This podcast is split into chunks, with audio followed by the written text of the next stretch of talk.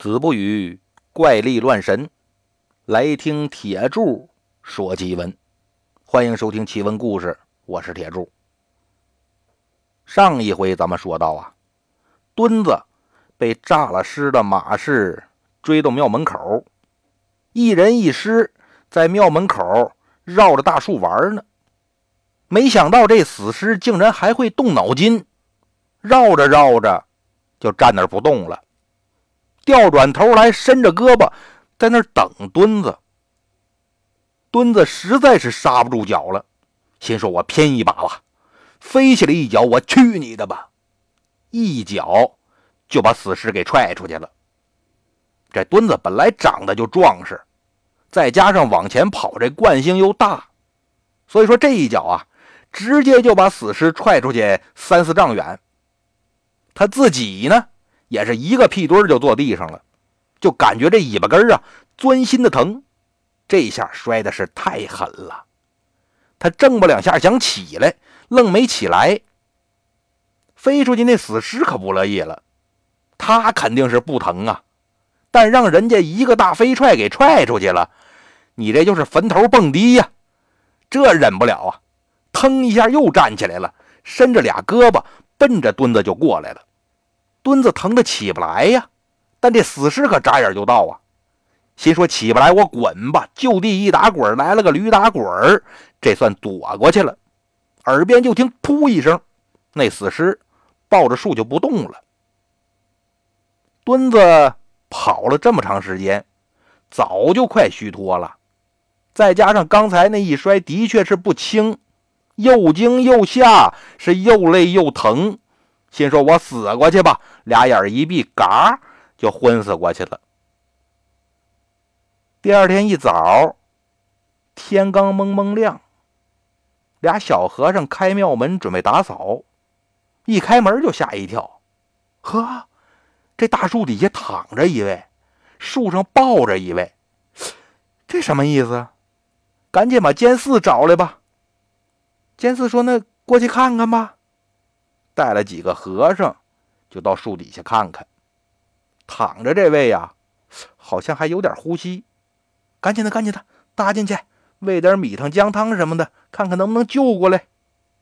再一看，树上抱着这位，看穿着打扮，那就是个女施主，离地三尺来高，双手紧抱着大树，两腿呢也夹着树干，歪着个脑袋。右脸蛋子贴着树皮，紧闭双眼，皱着眉头，张着大嘴，脸色蜡黄蜡黄的。监寺上去一探鼻息，没气儿了。这怎么还死一个呢？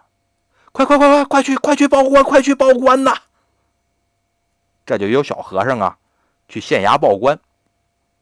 赶等这天光大亮了，县太爷才领着。衙役、捕快、师爷、仵作一干人等来到庙门前。县太爷一看，嘿，这死尸怎么还在树上呢？弄下来，弄下来！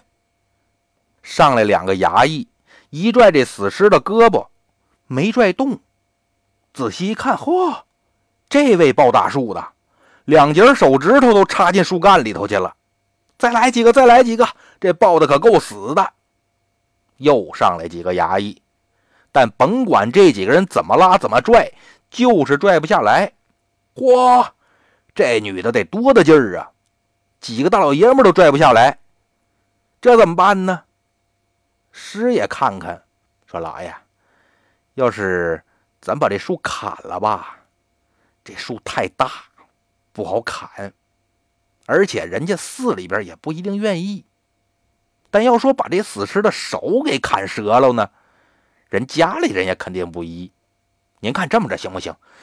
咱找个木匠，把这死尸两只手插那个树干那块啊，给凿下来，这不就给弄下来了吗？县太爷一听，对呀，哎，还是你有主意啊！行行行，就这么干吧，赶紧找木匠去。这就派衙役去找木匠去了。等把这死尸的事研究明白了，监寺过来了。大老爷，当时地上还躺着一个呢，本来要死了，我们这给抬回寺里边救一救啊，现在醒了，那带过来吧。这时候啊，庙门前可就围了不少人了。俩小和尚把墩子给搀出来，还没等县太爷问，就听见人群里边嗷嗷一嗓子：“求大老爷给草民做主啊！”县太爷也是一愣啊，这怎么还有人喊冤呢？转过头一看，一老头带着个年轻人。喊冤的正是蔡老五。县太爷一看也不能不管呢，你有何冤情啊？回大老爷，树上那个是草民的儿媳，刚从庙里边搀出来。这个是昨夜到草民小店里留宿的客人。哦，这么说。这个案子跟你有关系了，来来来说说怎么回事蔡老五就把自己儿媳妇是怎么死的，又怎么停的灵，昨天四个车夫又是怎么来住宿的，说了一遍。大老爷，今天早晨草民的儿子去给儿媳上香，但一进屋就看见儿媳灵床边上可躺着三个人呢。已经都死了，正是昨夜在店里留宿的车夫啊。儿媳的尸身和另一个车夫是已然不见。草民看家里死了人，不敢耽搁，赶紧去县衙报案。有人就告诉草民说：“大老爷您到这寺里头断案来了。”草民这才到寺里来寻大人，不成想见到草民死去多日的儿媳，这才来喊冤呐。县太爷就不明白了，说：“你店里死了三个人，本官自会派仵作和捕快前去查验。那如若人命不是你父子所为，本官自然不会冤枉了你。下去吧。”啊，不不不不，大老爷，草民喊冤不是为死人之事哦，那是为何呀？草民是要状告此人倒卖尸首之罪。蔡老五说着话，一指墩子：“此人和草民店里那三个人呢，定然是为别人配阴婚的前客，他们是倒卖尸首牟利的贼人呢。”县太爷点点头：“嗯，四个车夫死了仨，唯独走脱了他一个和这尸首。这么看，你说的……”也有道理呀，来呀，把那人带过来。两个衙役就从小和尚手里边把墩子俩胳膊一接，拽到县太爷面前，都没用衙役踹墩子的腿窝，墩子自己扑腾就跪下了。大老爷，您别听这个人胡说呀，小的冤枉啊，小的真是个车夫啊，昨夜。跟三个伙伴错过了进城的时间，这才投宿到了他家。不成想，半夜里那个女尸诈尸啊，吸了小人三个伙伴的阳气，又想来吸小人，小人是夺门而逃，才跑到这里呀。后来呢，又经过一番搏斗，这死尸抱树不动，小人晕死过去呀。承蒙各位法师救护，这才逃得一劫。要说告状，那小的要状告这个店家谋财害命啊！县太爷又点点头，嗯，你说的也有道理。如若果真是店家的过失，那三条人命的确应该记在店家的头上。这蔡老五就急了：“大老爷，大老爷，您别听他胡说八道啊！他就是个配阴婚的前客呀！大老爷，我就是个车夫，是店家想谋财害命。行了，行行行行行，别吵了，别吵了，再吵就各打二十大板。”这回俩人都不敢言语了。县太爷看看蔡老五，又看看墩子，此地不是断案之所呀！来呀！把他们先带回县衙大牢，一会儿等木匠把树上那个尸首弄下来，也抬回县衙。说完，一转头，刘头，你带几个人和仵作一起去这个人的店里查验一下那三个死尸。等一切准备停当，明日本官问案。说完呢，县太爷转身上轿，几个衙役把蔡老五和他儿子还有墩子押到县衙大牢关好，就等着第二天县太爷升堂问案了。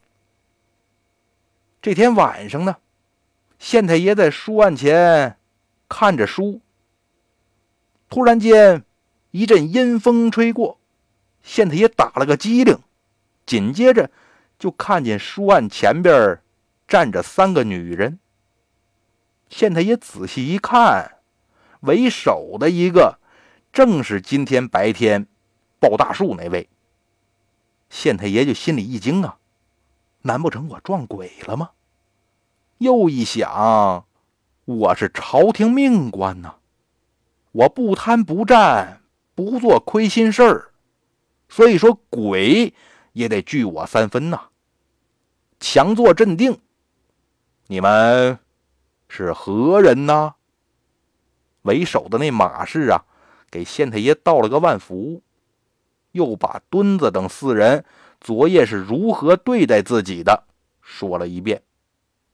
另外两个呢，也跟县太爷说，我们姐儿俩死后啊，尸身也是被墩子他们四个给偷走，配了阴婚了，正愁无处申告呢。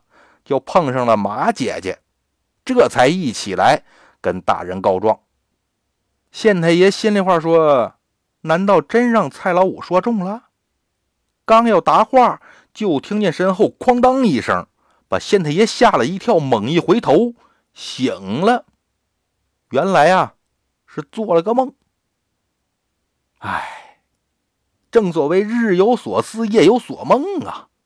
不想了，不想了。到底是何情况？明天升堂便知啊！把书一合，上床睡觉去了。第二天一早，县太爷升堂问案，让带墩子等三人上堂来审，但衙役呢，只带了蔡老五和他儿子。县太爷就一瞪眼呢。另外那个叫墩子的呢？